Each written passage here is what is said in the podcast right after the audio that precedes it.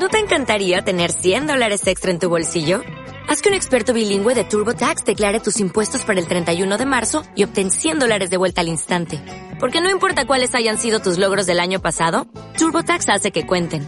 Obtén 100 dólares de vuelta y tus impuestos con 100% de precisión. Solo con Intuit TurboTax.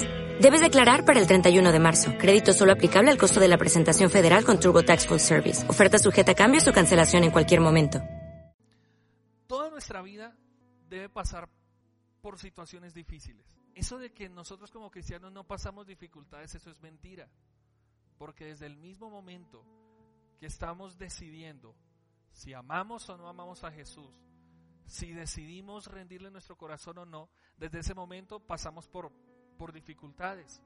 Cada vez que usted viene a la iglesia, cada vez que usted toma su Biblia, cada vez que usted eh, defiende su fe, a su manera, a su estilo, usted y yo estamos atravesando por crisis. Y algo que a mí en estas últimas 10 o 12 semanas, creo que más de 12 semanas, Dios me ha venido hablando al corazón, es sobre el hecho de tomar buenas decisiones. Cada día usted y yo tomamos decisiones. Cada día usted y yo nos estamos aferrando a, me baño, no me baño, me levanto, no me levanto, voy a la iglesia, no voy a la iglesia, como, no como, ¿Hago amistades o permanezco solo? Siempre estamos tomando decisiones. Durante las últimas semanas, yo creo que más adelante usted me va a escuchar o va a escuchar a la pastora o, tal vez a los dos, nos va a escuchar compartir sobre las decisiones que hemos tenido que tomar en estas últimas semanas. Le compartía, a manera de testimonio se lo digo, le compartía en, la primera reunión a los hermanos que eh, cuando llegamos a cada comienzo de año, nosotros tenemos una agenda, mi esposa y yo organizamos una agenda para la iglesia. Organizamos una agenda en cuanto a sermones, en cuanto a actividades, cuántos ayunos, cuántas vigilias. Organizamos una agenda con de pronto el círculo, llamémoslo el círculo más cercano a nosotros, los líderes más cercanos sobre todas las actividades que tenemos. Este año no fue la excepción. Pero a la que, fue avanzando el año, yo escuchaba de parte de Dios una voz en la que me decía que Él iba a cambiar los planes en la que Dios iba a cambiarnos todo lo que teníamos nosotros planeado. Tal vez venimos de una costumbre, venimos de una tradición de hacer planes, de, hacer, de, de ser muy organizados, de tener mucho, mucho orden. No es que sea malo el orden, pero Dios nos dijo, les voy a cambiar el plan, les voy a cambiar los argumentos, les voy a cambiar toda su, su, su estructura. Y yo decía, pero no, ¿cómo Dios va a hacer eso con nosotros? Y la verdad tengo que decirle que antes de que se termine, eh, de que se hubiera terminado esta primera parte del año, Dios hizo así con nosotros. Tuvimos que cambiar de tajo toda nuestra programación. Tuvimos que cambiarle nuestra agenda. Le dijimos al Señor con mi esposa en oración, Señor, te entregamos nuestra agenda. Te entregamos lo que habíamos planeado. Tal vez una cosa piensa el hombre, otra cosa piensa Dios. Y hemos entendido algo en, estas, en estos meses, mis amados. Es que Dios, cuando mueve sus fichas, cuando Dios hace algo a su acomodo, lo hace para nuestro propio beneficio. De una o de otra manera buscamos la, forma de salir adelante con nuestras propias ideas. Y creo que no, no me, solamente me ha pasado a mí, sino que a muchos de los que estamos acá, Dios nos ha llevado por dificultades. Dios nos ha llevado por desiertos. Dios nos ha llevado por momentos tal vez de zozobra. Tal vez creo que se lo digo en el espíritu, pero creo que algunos de los que estamos acá, hasta el sueño, Dios nos, lo, Dios nos lo ha tenido que quitar para que lo busquemos a Él. Dios ha tenido que quitar de nuestra vida cosas que tal vez nos agradaban. Dios ha tenido que pasarnos a usted por molinos, por situaciones difíciles, para enseñarnos a que usted y yo no dependemos de nosotros mismos, no dependemos de nuestros programas, no dependemos de nuestros líderes, no dependemos de nuestras autoridades, sino que dependemos directamente de Dios mismo. ¿Cuántos dicen amén? Ha sido mi experiencia en estas semanas. Gracias, algunos de ustedes estuvieron hace ocho días, estaban orando por nosotros, pero tuve una, situación difícil que afrontar esta semana que pasó y, alguien oró por mí. Y alguien, me, alguien en su oración decía, Señor, que, que el pastor no mire solamente hacia los años de atrás como un fracaso, que él no pueda, que él no, que él no desee mirar hacia atrás como viendo las cosas que se dejaron de hacer, sino que pueda mirar hacia adelante, hacia su futuro, hacia lo que está por delante, para que pueda ver cosas diferentes.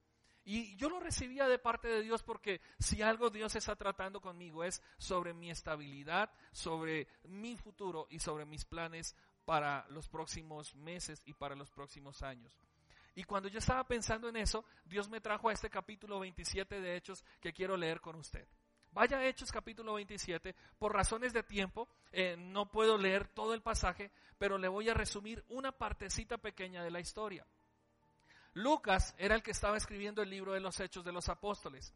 Lucas viajaba, Lucas iba en una embarcación con Pablo y Pablo iba con otros soldados, Pablo iba con mucha gente en ese barco, iban, de iban hasta cierto lugar, pero mientras iban en esa barca se levanta un viento muy fuerte, un viento muy tremendo y esa embarcación se comienza a mover. Imagínense, yo por lo menos en la, la experiencia que tengo en el mar es muy poca. No conozco, bueno, conozco del mar, pero no me le meto seguramente a, un, a, un, a, un, a una tempestad. Nunca me he metido en unos temporales de esos tan difíciles. Pablo iba en esa embarcación y de esa embarcación, dice la Biblia por ahí en el versículo 14 o 17, se levantó un viento muy fuerte. Creo que se llamaba el viento e, Euroclidón. Y ese viento hizo que, que la barca se estremeciera. Imagínense toda la gente metida en un barco, estaba asustadísima, corría, corría el pánico por sus venas, corrían seguramente situaciones difíciles y la gente estaba pensando, si esta, si si esta tempestad se vuelve más grande, si esta, si esta tempestad se hace más fuerte, nosotros nos vamos a morir. Creo que usted y yo vimos en las noticias unas semanas atrás cómo en, en, Guatapé, como allá al lado del Peñón, un barco ahí estando quieto, ¡brum! se hundió toda la gente quedó allá metida, sumergida en lo más profundo de, ese, de ese lago. Y algo que yo pensaba cuando yo veía esas imágenes era, bueno, pues si todo lo que se hunde, todo se tiene que volver a, todo lo que se sumerge tiene que volver a emergir, tiene que volver a flote. Pero alguien me dijo, no, no va a suceder así, porque la fuerza del barco, el peso, eh, la, la, estructura del barco hace que se hunda y con eso todo lo que se hunde va a quedar bien al fondo. La gente que pueda escapar sería poquita. Y además de eso, súmele el frío. Además de eso, súmele el peso corporal de la gente. Si eran como yo, se quedaban hundidos. Pero no, estaba todo, todo, todo bien pesado. Y no podían sumergir, no podían emerger. Y usted vio las noticias, mucha gente murió ahogada. Y los poquitos que salieron, pues salieron diciendo, nos montamos sin, sin chaleco, no había protección, el barco tenía sobrecupo. Creo que usted vio esa noticia al igual que yo. Algo que me llama la atención en esta historia es que en medio de la crisis la gente quería escapar, la gente quería salir victoriosa en medio de esa tempestad. Y me voy a referir a tres versículos, versículo 30 hasta el versículo 32. Y creo que está ahí en la pantalla para que usted lo, lo lea. Dice que en un intento por escapar del barco, los marineros comenzaron a bajar el bote salvavidas al mar con el pretexto de que iban a echar algunas anclas a la proa o desde la proa. Pero Pablo les advirtió al centurión y a los soldados, si esos no se quedan en el barco, no podrán, no podrán salvarse ustedes. Así que los soldados cortaron las amarras del bote salvavidas y lo dejaron caer al agua.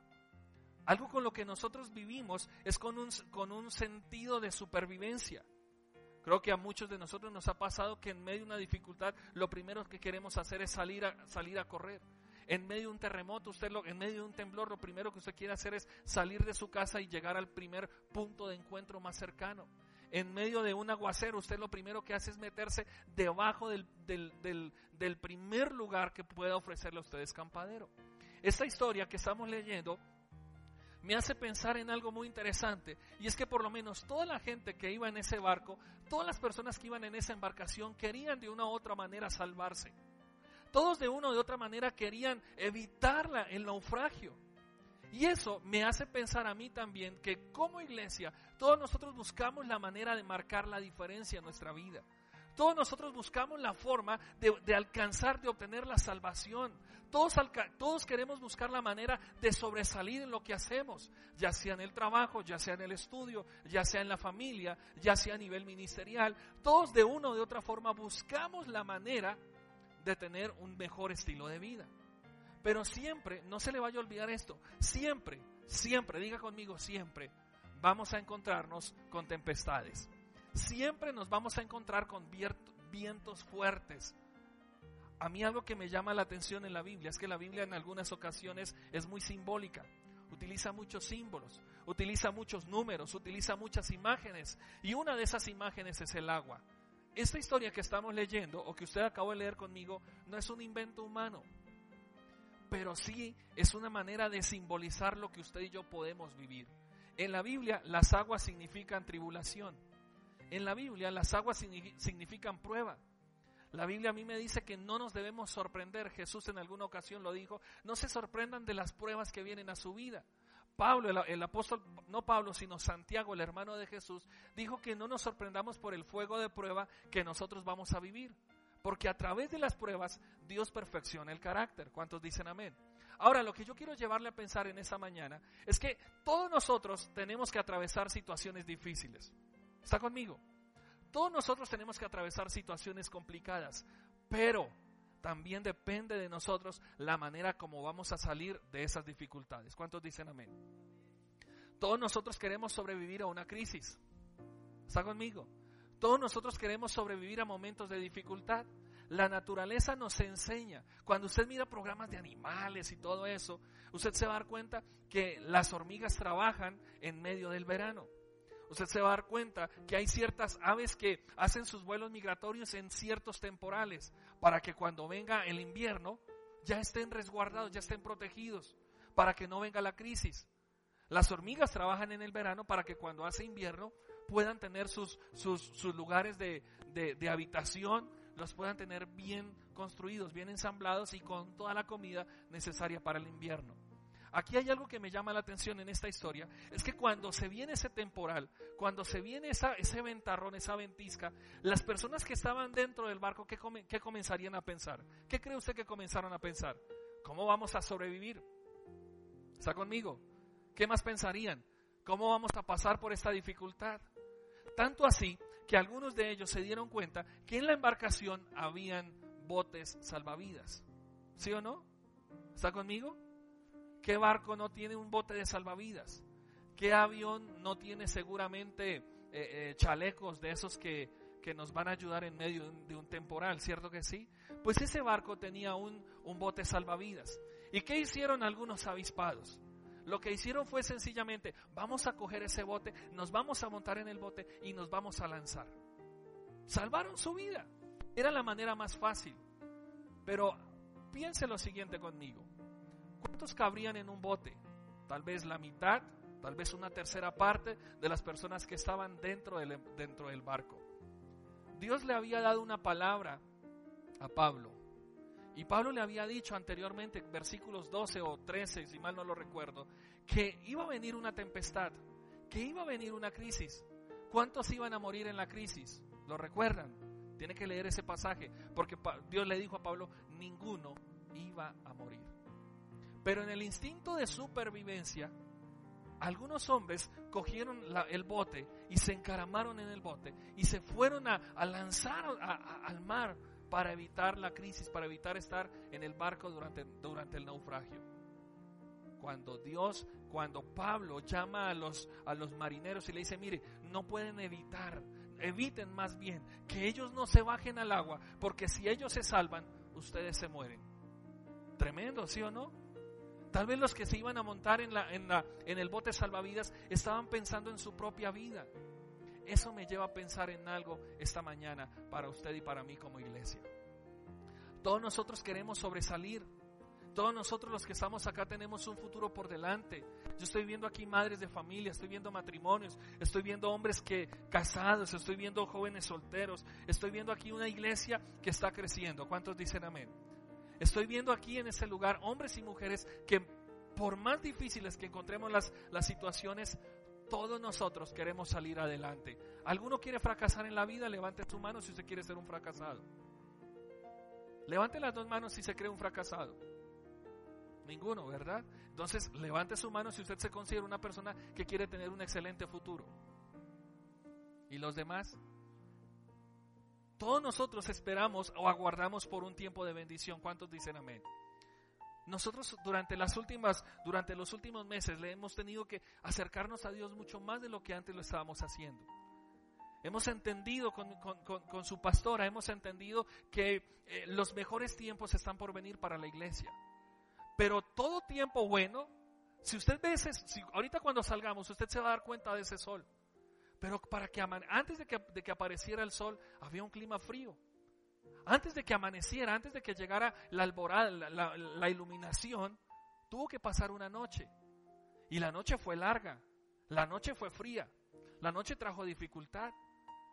No es, no es para traer eh, pensamientos de conmiseración ni nada, pero usted se imagina cuánta gente no tuvo que pasar la noche fuera de una casa en la calle. ¿Cuánta gente tuvo que pasar seguramente la noche solamente cubriéndose con un, con un pedazo de papel, seguramente con un periódico? ¿Cuántos tuvieron que dormir tal vez debajo de un puente? ¿Cuántos tuvieron que pasar por un tiempo de crisis? Tal vez para no sonar tan dramático, pudiéramos pensar en, en nuestra propia vida. ¿Cuántos de nosotros hemos querido o hemos tenido que atravesar por situaciones de dificultad? Pero todas esas situaciones de dificultad Dios las revierte para nuestro beneficio. Estábamos hablando hace un momento, en la anterior reunión estaba hablando con una hermana y le decíamos, mira, estamos, estamos metiéndonos con Dios de una manera especial, pero también la enfermedad ha tocado la puerta de nuestra casa. La crisis financiera ha tocado la puerta de nuestro hogar. Y no es solamente a nosotros, tal vez a muchos de los que están acá, tal vez no es la enfermedad, tal vez es una crisis financiera. Tal vez es un problema matrimonial lo que ha tocado en tu, en tu, en tu vida. Tal vez el, el primer semestre de año no han salido las cosas como tú querías.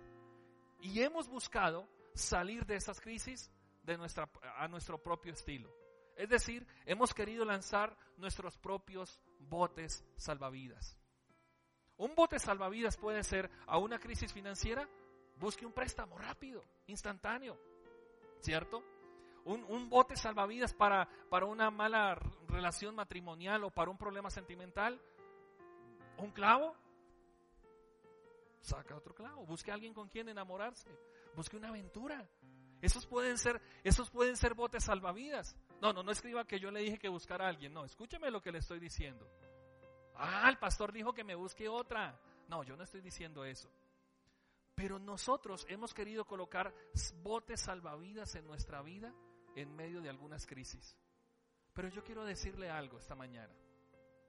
Yo quiero que usted mire conmigo en este pasaje que por lo menos encontramos cuatro situaciones muy interesantes que sucedieron en medio de ese naufragio. Al final usted se va a acordar que el tal naufragio no existió. Hubo amenazas, diga conmigo amenazas. Hubo tal vez vientos difíciles. Hubo situaciones complicadas. Pero si tú te vas a dar cuenta, cuando leas ese pasaje en tu casa, te vas a dar cuenta que antes del naufragio, antes de esos vientos, hubo una voz de Dios que alentó al apóstol Pablo. Siempre en medio de una crisis, Dios va a traerte una palabra de consuelo y una palabra de bendición a tu vida. Siempre en medio de una dificultad, Dios te va a bendecir. Y tal vez muchos de los que estamos acá estamos viviendo tiempos de dificultad. Tal vez algunos estamos pasando seguramente por momentos donde se están se está moviendo la barca, ¿no? Se está se está encrespando el agua están viniendo las crisis, están viniendo las incertidumbres. Pero yo quiero que en esta mañana tú guardes tu bote salvavidas. Guárdalo. No lo, no lo saques. No saques tu bote salvavidas. El bote salvavidas significa la salvación en nuestros propios medios. El bote salvavidas significa nuestros propios recursos actuando a nuestro favor. Pero déjeme decirle que cuando usted y yo pensamos a nuestra manera, perdemos. Cuando usted y yo actuamos a nuestra propia manera, perdemos. Yo quiero decirle de manera personal, a manera de testimonio, que en estos días decidimos con mi esposa guardar el bote salvavidas. Hoy le estoy hablando de manera figurada, después se lo diré de manera textual, a manera de testimonio. ¿Por qué decidimos guardar nuestro bote salvavidas? Decidimos creerle a Dios. Decidimos a pesar de, en contra de los vientos difíciles, a pesar de nuestros propios sentimientos, decidimos guardar el bote salvavidas porque creemos que Dios va a hacer algo grande con nosotros. Y si sucede con nosotros, también va a suceder con usted. Por eso le digo, guarde su bote salvavidas. Escóndalo, no se acuerde su bote salvavidas y, y piense en estas cinco frases que le quiero compartir. La primera, abandonar el barco es una situación egoísta. Abandonar el barco puede significar una acción egoísta. Piense usted en cuántas personas se pudieran montar en un bote salvavidas en medio de esos vientos tan fuertes. Tal vez cinco, tal vez diez personas, tal vez quince, a lo mejor tal vez unas treinta personas. Pero ¿cuánta gente no estaría dentro del barco viajando? Muchas personas, ¿verdad? Era un viaje largo, si usted, lo, si usted lee todo el, todo el pasaje, se va a dar cuenta, era un viaje tremendo, era un viaje largo. Y solamente algunos se podrían montar en ese barco, en ese, en ese bote salvavidas. Significaría que ellos se salvaban. Pero yo creo que si se salvaban dos, tres, quince o veinte, estarían siempre con el remordimiento. ¿Cuántos murieron en ese barco? ¿Cuántos se quedaron allá plasmados? ¿Cuántos se quedaron allá metidos en ese barco? Tal vez alguna envidia haría que ellos se montaran en esa embarcación y se olvidaran de los que quedaban en ese barco. Tal vez, ¿qué nos mueve a nosotros muchas veces en nuestra propia vida personal? Queremos sobresalir a nuestra propia manera. Queremos salir adelante con nuestros, con nuestros triunfos, queremos salir adelante con nuestras victorias, pero nos olvidamos que Dios tiene algo mejor para nosotros. Nos olvidamos que seguramente Dios ha planeado que usted y yo, ha permitido que usted y yo atravesemos por una crisis, no para abandonar su fe, no para abandonar lo que, lo que Dios nos ha dado, sino que Dios ha permitido la crisis para que usted experimente lo que es depender total y abiertamente de la mano de Dios. No, no, no, no se baje del barco, no claudique en su fe, no desperdicie su ministerio, no abandone su ministerio, no abandone su talento, no abandone lo que Dios le ha dado. Porque eso que Dios le ha dado a cada uno de los que estamos acá es algo especial. ¿Está conmigo? El hecho de que usted esté en la iglesia puede significar para usted la salvación. El hecho de que usted esté en la iglesia puede significar para usted la confianza en Dios. Algunas personas, yo escucho que algunas personas tal vez no dejan la iglesia, tal vez no abandonan su congregación, porque es lo único que los sostiene a la presencia de Dios. Yo lo he escuchado así, respeto esa opinión. Y es interesante saber que hay algo en la tierra que te conecta con el cielo. Es interesante que haya algo aquí en la tierra que te conecta a ti en tu relación con Dios. Lo que conectaba a la gente con el propósito de Dios era sencillamente el quedarse en el barco aún en medio de la tempestad. ¿Está conmigo? Yo me acuerdo en otro pasaje que cuando, cuando Jesús está en, una barca con los discípulos, Jesús está dormido, la barca se comienza a mover por un, por un temporal que estaba viniendo y algunos de los discípulos asustados, maestro, despierte, no le da miedo que nos vamos a morir. Ellos se, se sostuvieron porque ahí estaba el maestro. Ellos se sostuvieron, no se bajaron del barco, no se lanzaron, no se tiraron, porque ahí estaba Jesús. Porque en medio de todo el control de, esa embarcación, el control del temporal, lo tenía Jesús. Ahora déjeme decirle que para nosotros ocurre de la misma manera. No nos bajemos de nuestra fe, no neguemos nuestra fe, no nos dé miedo quedarnos al frente poniéndole el pecho a la situación en medio de una crisis, porque Dios ha permitido la crisis para perfeccionar nuestro carácter. Dicen amén. Segundo, abandonar el barco, abandonar el barco es no tener amor por los demás abandonar el barco significaba que los que se iban a lanzar no tenían cuidado de la gente que se iba a quedar en el barco. ¿Está conmigo? Era una actitud egoísta la que los movía. Era un instinto, el instinto de la supervivencia, el instinto de sobresalir, la ley de la selva, sobrevive el más fuerte. El primero que pudiera arrancar, a, agarrar el bote salvavidas, ese era el primero que se podía salvar. Hoy muchos pensamos de la misma manera. Hoy muchos pensamos que lo que nos hace sobrevivir, lo que nos hace mantener firme, es que trabajamos, es que tenemos dinero, es que tenemos profesión, es que tenemos éxito ministerial, es que tenemos cierto éxito que nos mantiene, que nos sostiene por encima de los demás. Y eso nos da derecho a hacer con nuestra vida lo que querramos hacer. Eso nos da derecho a pisotear a quien querramos pisotear. Y de eso estamos plagados en la iglesia. No en la iglesia local, sino en la iglesia de Cristo a nivel general. Hay gente que no tiene amor por las ovejas. Hay gente que no tiene amor por, por la misma iglesia. Hay gente que no tiene amor por los ministerios. Tristemente quiero decirle que eso es algo que nosotros mismos tenemos que cambiar en nuestra vida. porque tienes tal vez dinero, porque tienes tal apellido, porque tienes tal profesión, porque tienes tal nivel de estudio, porque tienes tal nivel profesional, crees que puedes hacer lo que quieres con tu vida. Pero no es así. Necesitamos como iglesia entrar en, el pensamiento de Dios para nosotros. Dios mueve la crisis, no para que seamos egoístas. Dios mueve las aguas, no para que sobresalgas con tu propia con tu propia manera de pensar, para que seas sabio con tu propia manera de pensar, sino que Dios mueve las aguas para que tú entiendas que tú vas a depender de parte de Dios. ¿Está conmigo? Dios está moviendo aguas. Dios está moviendo aguas no para no para ahogarte, no para que te salgas por otro lugar, no para que te saltes de tu, de tu, barca, no para que salgas de, de la paz que Dios te prodiga, Dios está moviendo las aguas para que tú entiendas, para que tú comprendas que Dios quiere hacer algo con tu dificultad. Dios quiere hacer algo con tu crisis. Dios quiere hacer algo con, con tu corazón. Y Dios quiere hacer algo para que tú seas instrumento de bendición a otras personas. Esta iglesia se está levantando no para que nosotros nos sintamos los chachos. Esta iglesia no se está levantando para que nos creamos más que otras personas.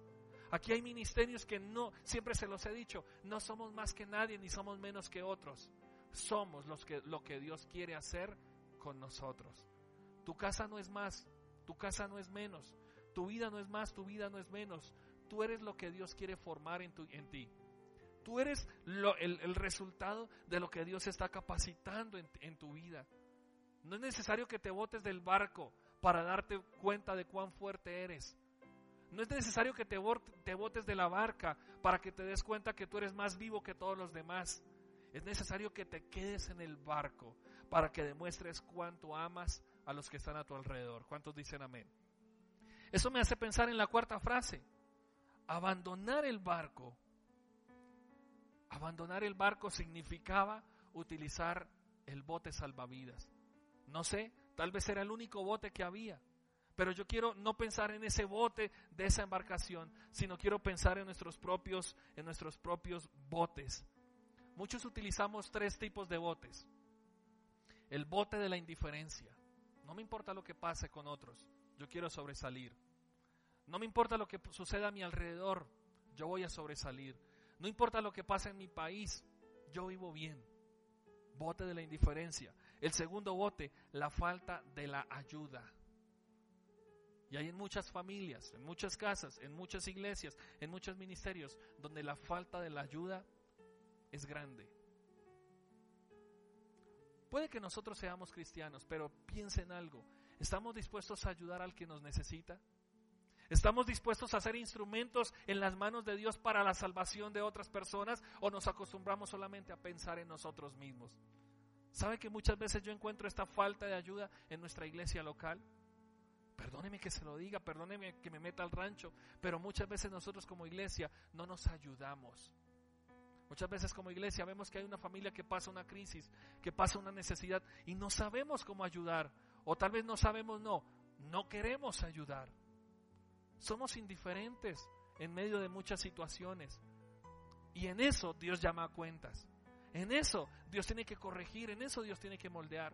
Y yo aquí quiero llevarle a pensar que nosotros necesitamos no montarnos en un bote para salvarnos nosotros mismos, sino que necesitamos, como dijo alguien en alguna ocasión, ser instrumentos de paz en manos de Dios.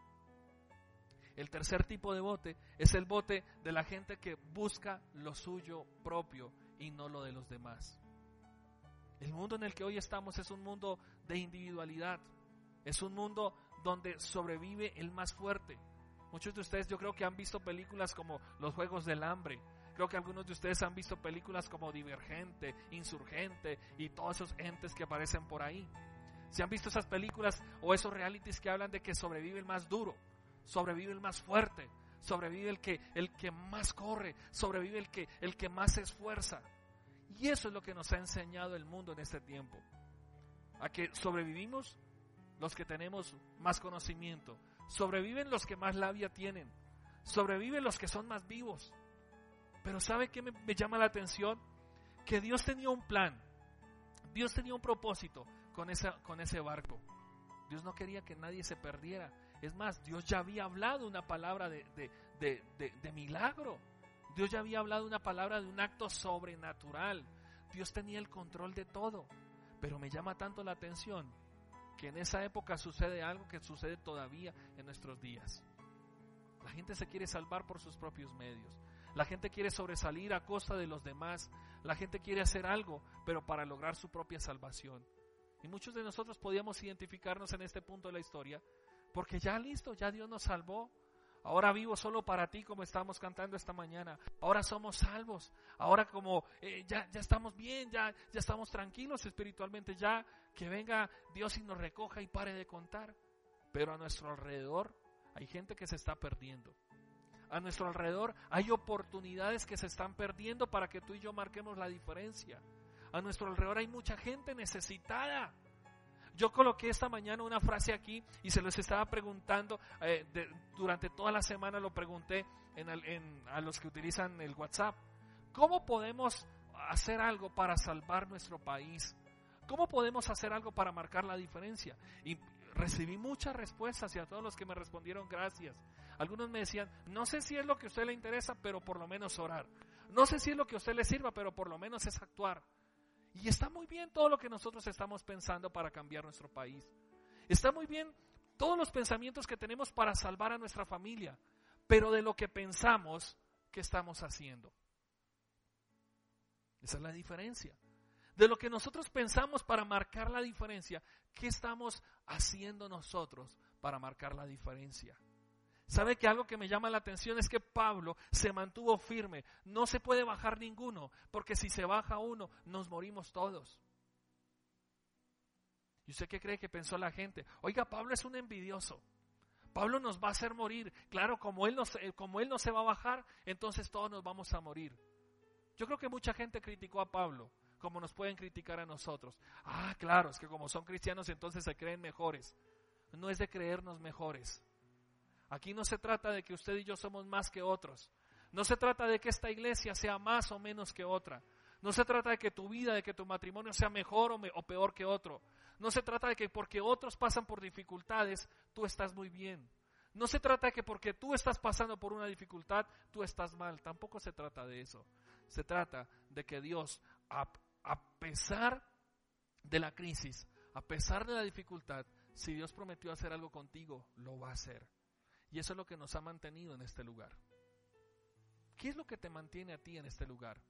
¿Qué es lo que te mantiene a ti en este país? ¿Qué es lo que te mantiene en tu ciudad? ¿Qué es lo que te mantiene en tu matrimonio? Hoy hablaba con alguien, me decía, pastor, mi matrimonio se me está resquebrajando. Dios me trajo hasta acá, pero yo no entiendo por qué Dios me trajo hasta acá. Yo creo que esto, esto no tiene ni reversa, esto no tiene, no tiene dirección. Yo le dije, sí tiene dirección, querido. Sí tiene salida tu crisis. Sí tiene salida tu problema. No te bajes del barco. No busques el bote. No busques la salida más fácil. Muchos hoy buscamos la salida más fácil para salir del problema. No vuelvo a orar. No vuelvo, a buscar a Dios. No vuelvo a, saludar a mi esposa. No vuelvo a comer. No vuelvo a hacer esto. No vuelvo a hacer lo otro. Buscamos la salida más fácil. Pero Dios no, Dios no nos coloca las salidas más fáciles a nosotros. Alguien en alguna ocasión dijo, y se lo repetía a mi esposa esta semana, que estábamos en un examen médico, le decía, Dios no le da las batallas más duras a los peores soldados. Dios le da las batallas más difíciles a sus mejores soldados. Y puede que usted esté atravesando por una crisis, pero esa crisis no es para que usted bote el no se monte al bote. Esa crisis no es para que usted se baje del barco. Esa crisis es para que usted vea la bendición de Dios. Quinta y última frase y con eso termino porque se me acabó el tiempo el bote para escapar tiene que abandonarse en el mar de la tormenta. Versículo final, el versículo 32. Dice que al final todos los soldados tomaron una decisión. Cortaron, desamarraron, soltaron, desarraigaron, como usted lo quiera llamar. Soltaron el bote salvavidas. Lo dejaron que se cayera. Lo dejaron que se fuera al mar. Y ahí muchos dirían, qué brutos, ahora sí nos morimos todos. Ahí sí muchos de los que estaban en el barco, por no decir que la gran mayoría, dijeron, ahora sí el que nos llevó nos trajo, como diríamos nosotros en alguna dificultad. Tal vez muchos pensaron que ahí todo estaba acabado. Tal vez muchos pensaron que todo ahí estaba sin solución. Pero déjeme pensar algo con usted en este momento. Leyendo sobre este tema, me encontré con un lema que tenían los vikingos. ¿Se ha escuchado sobre los vikingos? De pronto el único vikingo que conocemos es Olafo, pero no, no es no solamente Olafo. Los vikingos tenían un, un lema que decía de la siguiente manera, o venceremos o pereceremos. Los vikingos eran hombres de guerra. Los vikingos sabían que tenían siempre que atravesar mm, kilómetros, millas en sus recorridos para lograr llegar a otras ciudades, para conquistar otros terrenos. Y ellos decían, o vencemos o nos morimos. No piense ahora en los vikingos, piense en lo que Jesús dijo por nosotros. En el mundo usted y yo vamos a encontrar dificultades, pero Jesús dijo, tranquilos, confíen, yo vencí al mundo. Pablo dijo en alguna ocasión, yo lo puedo hacer, yo le puedo hacer frente a todo, porque es Jesús el que me fortalece. Filipenses 4:13. Y yo quiero llevarle a pensar, o yo quiero terminar con esto esta mañana. Usted no es vikingo, pero usted es un hijo de Dios. Usted es un hombre, usted es una mujer que seguramente ha atravesado por situaciones difíciles. Usted ha visto cómo la barca se nos ha estado zarandeando. Yo como pastor se lo tengo que decir.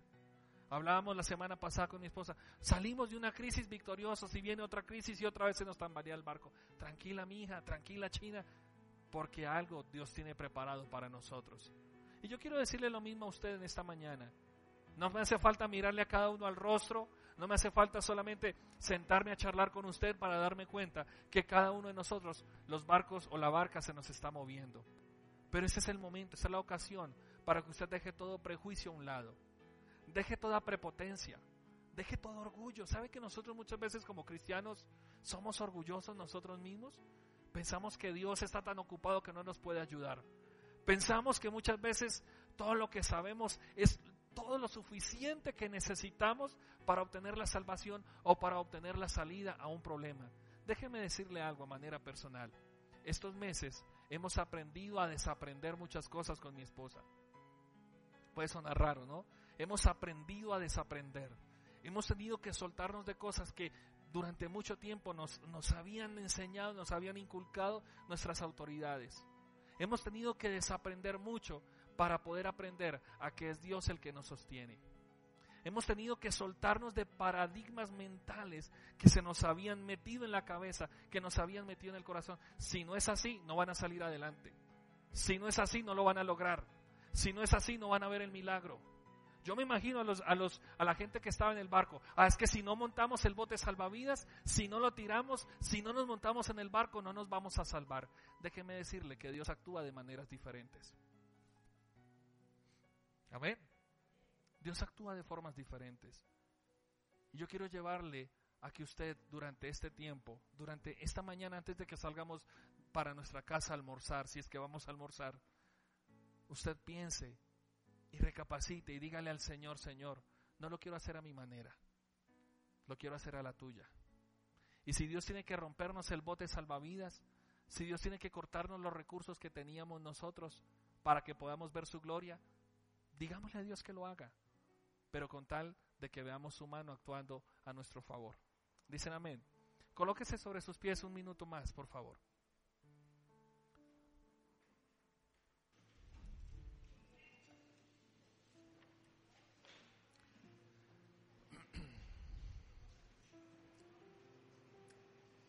Los que estamos esta mañana en este lugar, usted va a escuchar a su pastor, va a escuchar a su pastora durante estas semanas hablándoles, ministrando acerca de ese retiro, de ese encuentro con Dios. ¿Sabe por qué queremos ser insistentes en, esos, en eso? Porque nosotros hemos visto la mano de Dios ahí. Esta iglesia se había caracterizado y tuvimos que romper ese paradigma esta iglesia se había caracterizado por no hacer retiros. Esta iglesia se había caracterizado por estar en la iglesia el miércoles, el viernes, el ayuno de una persona, la oración de uno. Eh, retiros nada que ver. Nos habíamos acostumbrado al mismo culto de antes. Canten, prediquen, ofrendas y para la casa. Y coman un sándwich y chao. Pero Dios ha tenido que cortarnos el bote salvavidas para, para que pudiéramos entender que Dios se mueve de otras maneras. Que Dios se mueve aun cuando el barco se esté meciendo por causa de una tempestad bien tremenda. Como familia lo hemos vivido. Como iglesia lo hemos vivido. Y tal vez usted mismo lo ha vivido, lo ha experimentado en estas semanas, lo ha experimentado en estos meses. Pero yo quiero invitarle, yo quiero retarle, yo quiero desafiarle, hermana, hermano, jóvenes que están acá, matrimonios que están acá, hombres y mujeres que están acá. Dice la palabra, si oyemos, si oímos, si escuchamos la voz de Dios, no seamos insensatos. Si usted ve que el barco se está moviendo, no busque un salvavidas. Si usted ve que la embarcación está tambaleando, no busque la manera de sobresalir. Entienda que Dios quiere hacer algo por usted en medio de la crisis. No le busque atajos a la bendición. No le busque escondites a lo que Dios quiere hacer con usted. Crea en Dios. Dice la palabra que creamos en Él porque Él es galardonador de los que esperamos en Él. Permítame orar por usted, iglesia. Permítame levantar mi voz a favor suyo. Pero yo sí le quiero rogar, no espere solamente que yo ore por usted. Tal vez usted puede en este momento pensar cuáles son los botes salvavidas que ha colocado en su vida. Tal vez alguna idea, algún prejuicio, tal vez alguna idea prediseñada que te dieron en tu iglesia. Tal vez nosotros como pastores lo que hacemos es forjar ideas. Pues yo quiero que usted desaprenda las ideas que no le convienen. Desaprenda aquellos paradigmas que no dejan que su fe se expanda. Hoy mi oración es que Dios agite las aguas para que usted pueda ver la mano de Dios a su favor. ¿Está de acuerdo conmigo? También no nos gusta que Dios nos mueva las aguas, pero es que si no se mueven las aguas no hay milagro. Dile, Señor, en esta mañana aquí está mi vida. Señor, en esta mañana aquí estoy, Señor. Y yo quisiera que usted también abriera su boca y le dijera, Señor, aquí está mi barca, aquí está mi vida, Señor. Aunque mi barca se mueva, Señor, yo sé que no voy a naufragar. He decidido confiar en ti, Señor. Y tu palabra hoy me enseña, tu palabra Señor, tal vez hoy la veo desde otra manera, Dios. No, no voy a ser salvo por mi propia capacidad. No voy a ser librado de las dificultades solamente con mis, con mis botes salvavidas. Y si hay algún bote salvavidas al cual yo me esté aferrando, Señor, lo suelto. Hoy decido desamarrar, hoy decido romper ese bote. Hoy decido pinchar ese bote. Hoy decido, Señor amado, destruir esa cuerda que me amarraba. Y hoy, Señor, me abro a lo que tú tienes para mi vida. Hoy me abro a lo que tienes para mi hogar. Hoy me abro, Señor, a lo que tienes para mis finanzas. ¿Puedes levantar tu voz, iglesia? ¿Puedes abrir tu boca y decirle al Señor que tú confías en Él? Dile, Dios, yo confío en ti. Dile, Dios, yo confío en ti. Dile, Señor, a pesar de tantas aguas, a pesar de tantas turbulencias, yo decido confiar en ti. Señor, no me importa lo que esté pasando a mi alrededor. No me importa lo que otros digan de mí. No me importa las ideas con las que otros me vean, Señor. Hoy decido creerte solo a ti. Hoy decido solo aferrarme a tu mano preciosa. Hoy decido confiar en ti, Dios. Y Padre, yo sé que aunque las aguas se muevan, yo sé que aunque se levanten los botes salvavidas listos para prestarme un auxilio, Señor, yo he decidido esta mañana poner mi confianza una vez más en ti. Yo decido poner toda mi absoluta y entera confianza en ti. Aunque tal vez, Señor amado, me ofrezcan un bote, aunque tal vez me ofrezcan una salida, aunque tal vez me ofrezcan alguna situación para salir del apuro, Dios, yo voy a confiar en ti.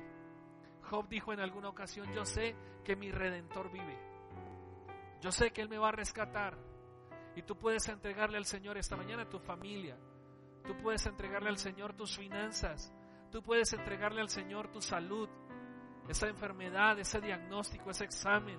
Tú puedes entregarle al Señor esa situación financiera. Tú puedes entregarle al Señor ese sueño. Entrégale eso a Jesús, porque Él tiene cuidado de ti. Tal vez tú dirás, Señor, ¿y yo cómo voy a levantar? ¿Cómo voy a educar a mis hijos?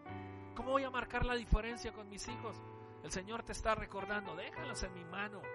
Tú encárgate de mí, tú encárgate de buscarme que a la medida que ellos te vean orando, que a la medida que ellos te vean confiando, que te vean a ti confiando en mí, ellos van a aprender a confiar en mí. Haz algo diferente esta mañana, mujer. Haz algo, determina hacer algo diferente, esposo que está aquí en esta mañana. Joven, empresario, negociante, matrimonio, eh, profesionales que están en este lugar. decidamos confiar en Dios. Decida esperar en Él. Porque aunque la noche sea larga, amanecerá el sol de justicia sobre tu casa. Amanecerá una bendición sobre ti. Levántate y resplandece, dice la palabra. La gloria del Señor será vista sobre tu casa creo en esta mañana que la bendición, la gloria de Dios va a ser vista sobre tu hogar. Creo que la gloria de Dios va a ser vista sobre tus hijos. Creo que la gloria de Dios va a ser vista sobre tus finanzas. Creo que la gloria de Dios va a ser vista sobre tu salud. Y yo creo en esta mañana que la gloria de Dios va a ser vista sobre tu trabajo, va a ser vista sobre tu matrimonio. La gloria de Dios va a ser vista sobre tu cuerpo. La gloria de Dios se reflejará en tu vida. Deja de buscar botes salvavidas. Deja de buscar aquellas cosas que, el mundo te está ofreciendo. Y dedícate, esmérate, agárrate de la mano de Dios en esta mañana. Acércate a Dios. Y yo te quiero invitar para que hoy, le, hoy hagas una oración en fe y le digas, Señor, tal vez me falta tener ese, ese encuentro contigo a solas. Tal vez me falta escuchar tu voz. Y hoy, Señor, hemos hablado también de ese retiro. Y si es tu voluntad que vayamos, Señor, y que te dediquemos ese fin de semana para escucharte hablar. Es que si tú quieres que tengamos ese fin de semana para estar a solas, cara a cara, tú y yo, Señor, ayúdame. Que ese sea mi vellón, que ese sea mi, mi, mi, mi puesta a prueba, Señor. Padre, yo hoy te doy gracias por tu iglesia. Hoy Señor despierta todo corazón que se había adormecido. Hoy despierta Señor amado todo corazón que en medio de la, tempestad se había quedado ahí apaciguado Señor. Hoy quita toda, toda tranquilidad, toda modorra Señor. Hoy quita Señor toda tranquilidad que no proviene de ti todo adormecimiento que venga de parte del enemigo, Señor, es rajada, es cortada, es quitada en esta mañana. Hoy declaramos, Señor, tu presencia sobre casa. Hoy declaramos tu presencia sobre el matrimonio, sobre, la, sobre los hijos. Hoy declaramos tu presencia sobre nuestra congregación, Señor. Levanta tus manitos esta mañana. Yo te invito que por un instante levanta tus manos. Señor, derrama esa bendición sobre tu iglesia. Derrama de esa presencia tuya sobre nosotros. Danos más de ti. Dile al Señor, yo quiero más de ti. Dile, Señor, yo quiero, yo hoy recibo más de ti. Hoy, Señor amado, abandoné el bote salvavidas y hoy agarro tu promesa. Hoy desecho todo bote salvavidas de mi vida y me aferro a lo que tú tienes para mi vida. Hoy desecho todo prejuicio, toda idea preconcebida. Hoy desecho, Señor amado, todo argumento que había venido generación tras generación Hoy desecho, Señor amado, tu argumento que me había adormecido. Y hoy con mis manos levantadas recibo lo que tienes para mi vida. Recibo lo que tienes para mi juventud. Recibo lo que tienes para mi matrimonio.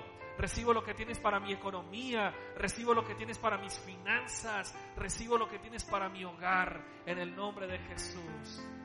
En el nombre de Jesús. Amén.